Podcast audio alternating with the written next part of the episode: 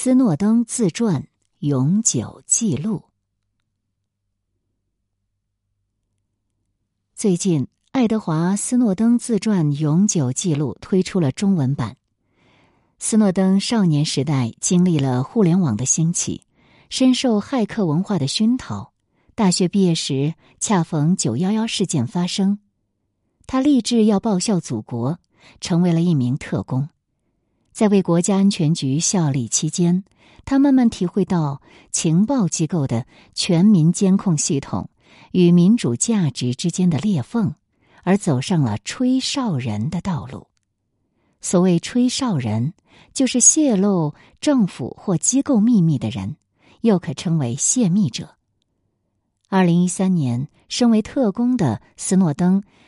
将两份绝密资料交给英国《卫报》。与美国《华盛顿邮报》揭露了美国 CIA 以反恐为名，自二零零七年开始执行的代号为“棱镜”的绝密级网络监控项目。而这个项目呢，是通过与主流科技公司，包括微软、雅虎、谷歌、脸书、YouTube，还有 Skype 以及苹果等公司的合作。是无孔不入的监控着人们的通话记录、电子邮件、聊天记录、视频和照片。美国境外客户及与国外人士通信的美国公民，都是这个计划允许的监听对象。棱镜门事件爆发之后，全世界舆论哗然，斯诺登也不得不因此流亡莫斯科。不过，像这本自传当中呈现的，斯诺登并不是像阿桑奇一样以反政府为己任的无政府主义激进骇客，他是一个始终对民主制度与美国宪法抱有希望的爱国的骇客。也正是出于相信民主制度，他才愿意挺身而出。我们就来看看骇客少年斯诺登。什么是永恒的？斯诺登用一个双关的书名“永恒记录”，巧妙的询问读者这一个看似太哲学的问题。“永恒记录”这个词在书里面只出现了两次，一次在书的最开始，借由斯诺登的中学老师的谆谆教诲，告诉斯诺登他不注重的成绩会跟随他一辈子；另一次呢？是在他发现 NSA，也就是美国国家安全局全面监控人民的系统时，形容美国政府的最终目的是要保存每个人的一份永恒记录。爱德华·斯诺登出生于一九八三年，北卡罗来纳州，同时呢，也是全世界第一款具有。GUI 的个人电脑的苹果电脑的 Lisa 正式上市，可以说，斯诺登的人生，他是见证了个人电脑与互联网对社会造成的彻底改变。作为自美国建国以来都在为政府服务的家族的一份子，斯诺登的家庭还算富裕，也因此他能比那个年代的许多人都更早的接触到个人电脑。并且在青少年时代就能拥有丰富的网络探险经验，只是在没有社交网站的当时，在网上探险比现在有更多的阻碍，而且更加难以预料。互联网就像魔法一样，让两个在地球两端的人能几乎没有延迟的交流，而且能让人接触到这辈子从没看过的信息。如果我们将自己抽离对网络理所当然的心态，我们回想一下第一次接触网络的样子，也不得不赞叹技术的力量。有很长一段时间，互联网是一片待开拓的荒野，尤其在斯诺登的年代，能在网上找到什么，会遇到怎样的人，都是完全未知的。各式论坛的 IP 是四散在各处，等你去发掘。人们架设个人网站来表达自己，而又因为当时的高门槛，使用网络交流的人都具备一些互联网和电脑知识，而斯诺登呢，也正是在这种环境下培养出对信息技术的了解，并受到互联网匿名文化的熏陶，所以年纪轻轻的斯诺登成了一个骇客。这个骇客呢，并不是指刻意破坏或者有目的的入侵他人电脑系统的人。骇客文化从上世纪六十年代就随着电脑与互联网的出现而兴起。去害指的是创意的使用现有工具，使现有的系统做到本来人们不预期用它做到的事。而在互联网世界的一切看来都是刚萌芽，连发明这些工具的人都没有把握，他们究竟有多大潜力的时刻，如何去害出最有趣、最没人想到的功能，就成了硬核互联网使用者们最津津乐道的事。网络于是成了一片空白的画布，只要你有能力，人人都能画上一笔。年轻的互联网使用者就像参与美国建国一样，自由与平等从理想成了基础的现实。网络不管也管不着你的性别、宗教、族裔与年龄，就像美国国父立宪一样，《网络独立宣言》《骇客宣言》等知名的文章在初代互联网居民当中流传着。不外乎是在宣扬一个比国家更理想的存在，在这里，人人有权做任何事情。那么，在低成本的网络传输与高速的电脑计算下，人们在网上无尽的分享知识与意见、信息与档案，自由的局限还只是没有突破的技术门槛，这就衍生出了对知识能力的推崇。及对规则的鄙视，骇客之所以拥有更多的自由，来自他高人一等的知识能力。企业与政府想建立的规范，都是以迂腐的法律来阻止他们探索与创造。他们发现自己处在也意图维护一个没有人、政府或企业可以夺取自由的地方，一个无政府的乌托邦。就像今天刚接触互联网的青少年一样，斯诺登在网上寻找各种一般生活中看不到的信息，从修理家里物品的教学、电脑架构与程序设计相关的知识，到下载色情图片、影片，与陌生人在论坛上匿名吵架，这就占据了年轻的斯诺登大部分的光阴。他也用较为沉重的代价学到了：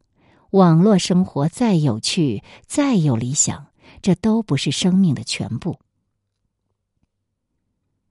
可能是对网络的沉迷令人抽离现实，又或者是对现实的失望使我们投向网络的怀抱。对斯诺登来说呢，可能两者皆是。在他与互联网世界遨游之时。父母离婚，他感染了单核白血球增多症，高中成绩一落千丈，无法毕业等等。但是靠着他在玩电脑的过程学会的丰富知识，他还是申请上了社区大学，借此脱离了令他痛苦的环境。人生转折来得像电影桥段一样。在斯诺登看似走出阴霾，正将要从大学毕业，面对大好人生的时候，九幺幺发生了，恐怖袭击像改变了美国一样，改变了斯诺登。爱好自由的这位电脑极客，成了一心想奉献的爱国青年。斯诺登的爱国之路并不顺遂。他在立志报效国家之后，加入了陆军，而且靠着九幺幺后，为了加速革新，逐渐抛弃传统的军队体制，一入伍就加入了十八 X 计划。如果他通过了这个计划，就能取得许多经历数年军旅生涯的人才能得到的加入美国陆军特种部队的机会。但是在培训过程当中，他遭遇了意外。双腿粉碎性骨折，不得不放弃还没有开始的军旅生涯。而真正将斯诺登的才能放上正确位置的是情报工作，更确切的说是 CIA 中央情报局与 NSA 国家安全局的合约工。合约工这个词听起来是外包的简单工作，但斯诺登在名义上是合约工的期间，做过在日内瓦大使馆。为美国间谍提供协助的技术人员，驻日美军基地的 NSA 系统管理员，夏威夷 NSA 基地的文件系统管理员，他的工作内容的重要性相较于正规员工是有过之而无不及。而事实上呢，合约工不过是情报机构掩人耳目的一贯手法，就是为了绕过法律上对政府机构员工数量的限制。使这些人不需要受国会的监督，成为美国对全世界，甚至是对自己的国民都无法无天的最强后盾。于是，斯诺登就走上了家族的老路，用自身的专业为政府服务。在个人主义当道的美国，爱国不仅是无条件的奉献，同时也是人生规划的一部分。斯诺登九岁的时候，全家人搬到了社区克莱夫顿，就位于米德堡的旁边。在这个区域，有超过十二万名政府机构的员工，分别属于一百一十二个政府机构。这个地区俨然就是由公务员，主要是美国政府所培养的高技术人才形成的社群。在这个社区中，从同学到邻居。全家人都在极秘密的情报机构里工作，这是再平常不过的事。这里的求职者呢，就像世界各地追求事业发展的人一样，会不断的换到更理想的工作，而且自然会寻找他们一路深耕最擅长的领域，那就是政府情报产业。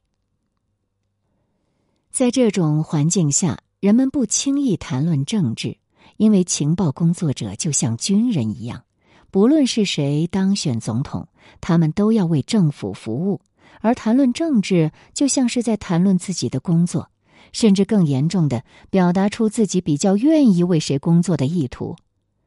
就算是秘密规划入侵中东国家的 CIA 情报员，在这个社区中，他也是和蔼可亲的邻居、球友，或者是健身伙伴。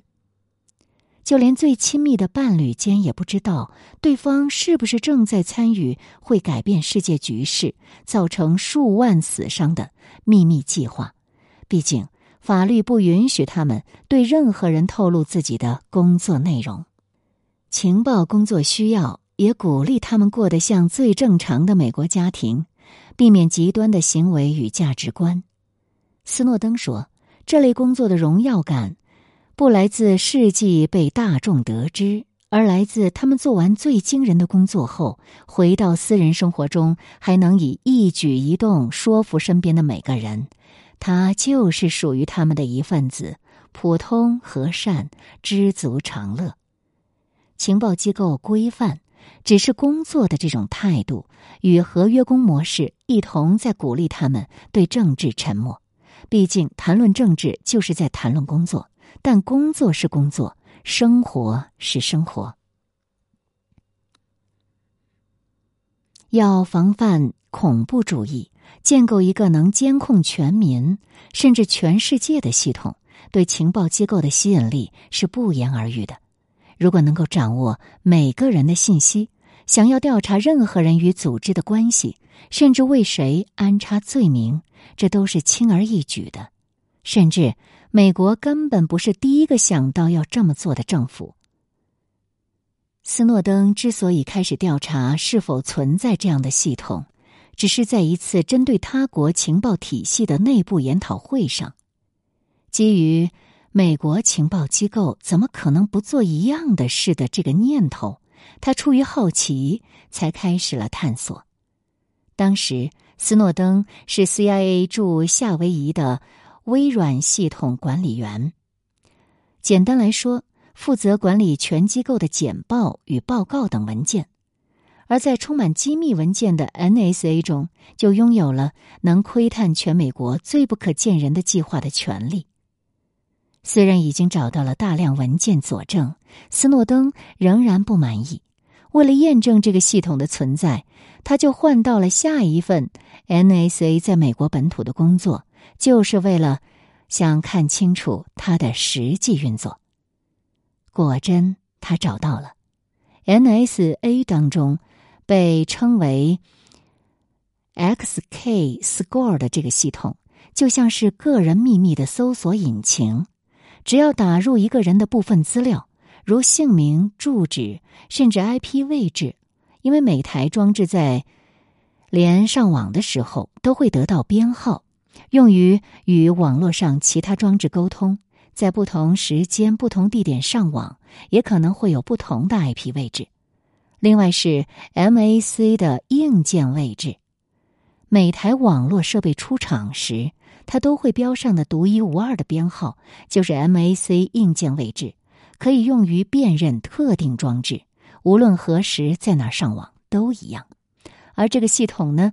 就能够给你所有其他的相关信息，从最详尽的信息记录到它正在使用的电脑的镜头画面。都轻松的落入了 NSA 探员的掌握之中，而这个系统的建制就是基于知名的棱镜计划。完全主导信息产业的美国企业几乎都与政府有合作关系。每个企业的产品，从个人装置到线上服务，只要能连上互联网，都被埋下了能给情报机构自由存取的后门。而在情报产业打滚的日子，斯诺登也意识到，他所热爱的那个互联网正在消失，在云端取代了个人电脑，人们将属于自己的资料都放在大企业的主机上，而非自己保管时，那就已经自动放弃了所有权了。人人以实名，在同一个社群网站。遵守同一套使用者条款下发表的言论，也使互联网不再有以往探险的色彩。而讽刺的是，连 NSA 内部都在向厂商洽询云端方案，把探员与机构内的资料放上别人的主机。可以说，人们自愿帮了情报机构一把，把自己的资料都放在他们唾手可及之处。当人们需要被保障的秘密都交由同一群人保管时，所谓隐私早已不复存在。这些发展都让斯诺登想象一个未来，在一举一动都被监控的社会，就是所有法律都被彻底执行的社会。但这不该是法律的目的。我们生活中充满了不那么应该被彻底执行的法规。小至闯红灯，不做资源回收；大到如斯诺登的泄密案，政治犯与良心犯都需要有人为考量的空间。甚至可以说，不重大的犯罪是使社会成长的潜在动力。而在网上发表激进言论，便是很好的例子，因为斯诺登就是在匿名网络上学会如何成长的。只有将你的言论拿出来被批评、被检验，人们才能学会面对自己内心深处的黑暗。即使在匿名网络上的发言被批评的体无完肤，人们的自尊也不会因此受损，反而能在认识到自己的错误后，换上另一个身份，重新出发。而在实名的环境，任何有疑虑的想法都只会藏在心中。在这个意义上，互联网是民主的直接体现，人人都能发声，让自己的想法被聆听与回应。斯诺登逐渐意识到，情报机构与他所热爱的互联网技术所带来的革命是彻底矛盾。资料与历史不能定义一个人，如果将任何一个人过去的所有言论都拿出来细细检视，绝对是充满矛盾。与不堪的，唯有认知到人会成长，随时都在成长，社会才有一起进步的可能。二零一一年，本拉登被美军击毙。从九幺幺事件至此的这十年，就象征了美国的反恐历史。当时因病在家休养的斯诺登回顾这十年为国奉献的人生，在举国的狂欢中，他不得不面对一个令人不安的问题：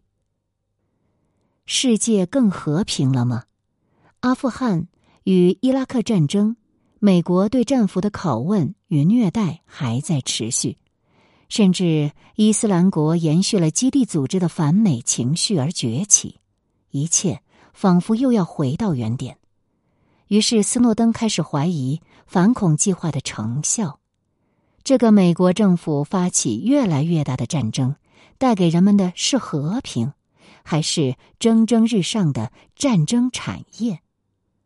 他自己年纪轻轻就能拥有的由政府赏赐的富裕生活，也似乎回答了他心中的疑问。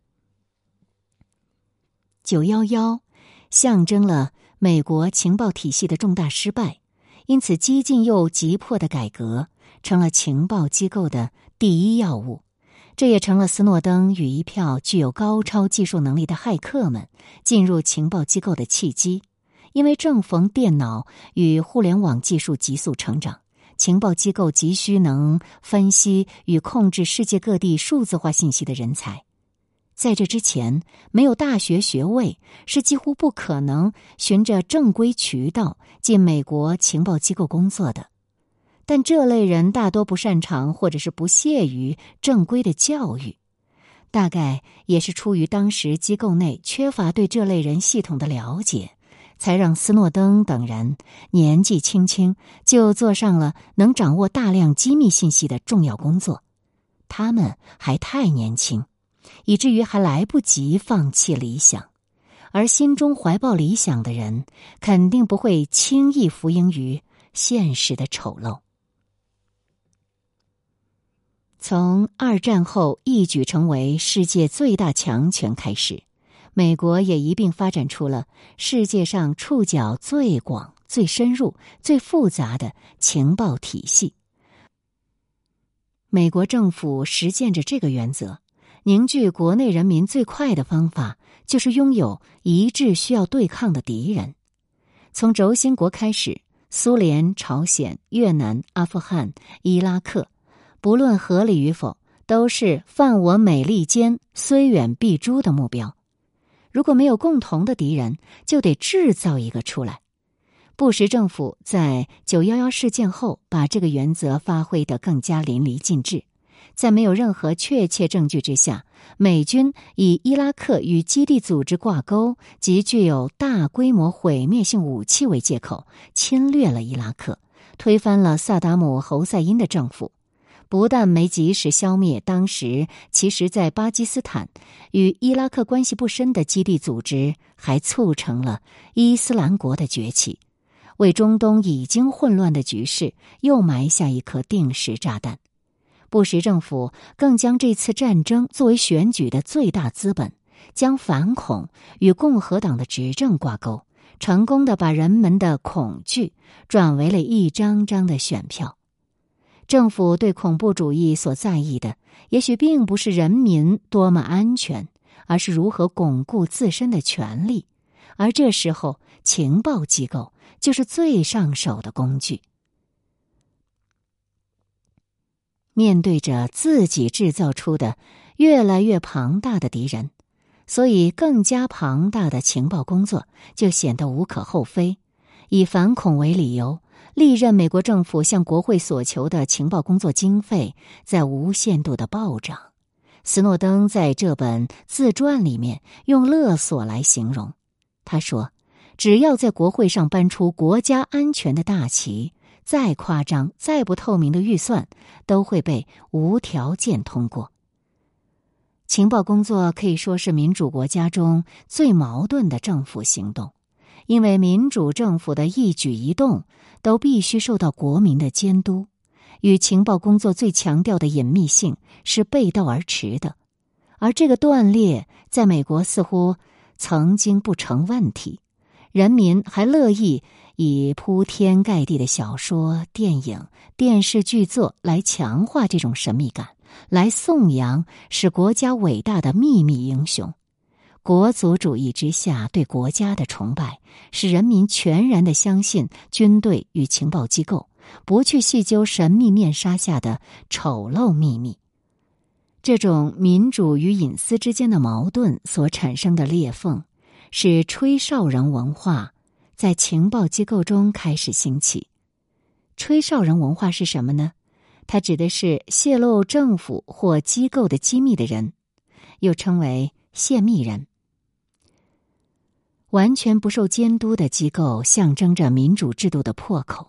最后只能仰赖吹哨人以自己的人生前途作为赌注，来实行最极端的民主。吹哨人将对错的判断与自己的命运完全交给了人民。如果美国人民不屑一顾，吹哨人就接受政府的追杀，最后赔上自己的人生。而若其揭露的内容惊世骇俗，人民对政府施压。这才有可能使吹哨人重拾尊严。提到吹哨人文化，就不得不提两名与斯诺登事件息息相关的知名人物：朱利安·阿桑奇和切尔西·曼宁。阿桑奇是骇客文化下象征性的人物，他在少年时代就热衷于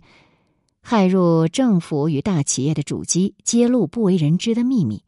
后来，因为创办了恶名昭彰的维基解密，泄露了无数美国政府的机密，而流落到英国的厄瓜多尔大使馆寻求政治庇护，一住就是五年。二零一九年，因为厄瓜多尔新上任的总统的不支持，放任英国警察闯入大使馆将他逮捕，那么他就被美国政府以间谍罪起诉。想要把他引渡回美国，而切尔西·曼宁呢，可以说是近年在斯诺登之前最知名的泄密者。他在伊拉克战争担任情报分析师的期间，接触到了大量的机密材料。后来，他把四十万份有关伊拉克战争及九万份关于阿富汗战争的机密文件交给了维基解密。这其中还包含一段美军直升机误将两名路透社记者、数名阿富汗平民与儿童误认为敌人开火的影片。美军在阿富汗误杀了至少数千名平民，包含数次对毫无威胁的村落甚至婚礼庆典的大规模空袭，单次都造成上百平民与儿童的死亡。即使大部分都有影片记录，却从来没有释出过。美军总是会避重就轻的发表误判声明，但是看到真实影片的大众，才能真的去讨论与理解那些误判的严重性。所以，曼宁公开的这些信息震撼了美国社会，但是却没完全得到美国人民的支持。最后呢，他被联邦法院判处了三十五年的重刑。虽然在服刑七年后由奥巴马总统减刑，却在二零一九年因为拒绝为美国政府控告维基解密这个案子作证，他又被以藐视法庭罪判处十八个月有期徒刑。维基解密在阿富汗与伊拉克战争时期扮演了重要的角色，粉碎了美国人对政府的极端信赖。但是曼宁却没有被民众重视，仍被判联邦罪的最高刑期。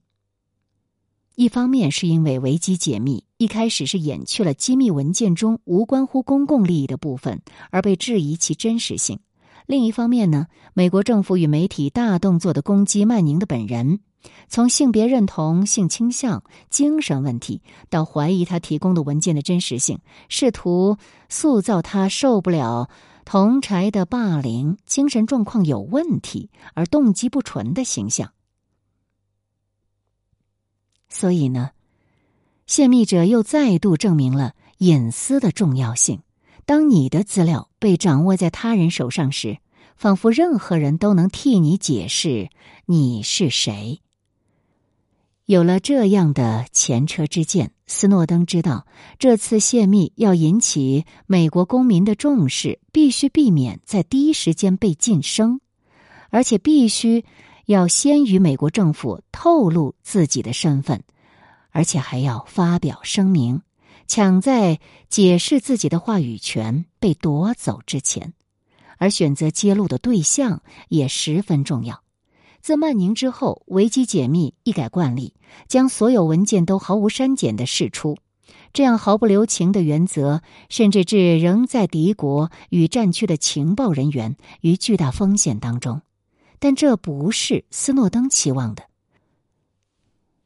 因此，即使有《纽约时报》关于政府非法监听的报道被高层压下的先例。他仍选择将资料交给他信任的记者，由他们来筛选、整理、决定哪些机密信息是人民应该知道的。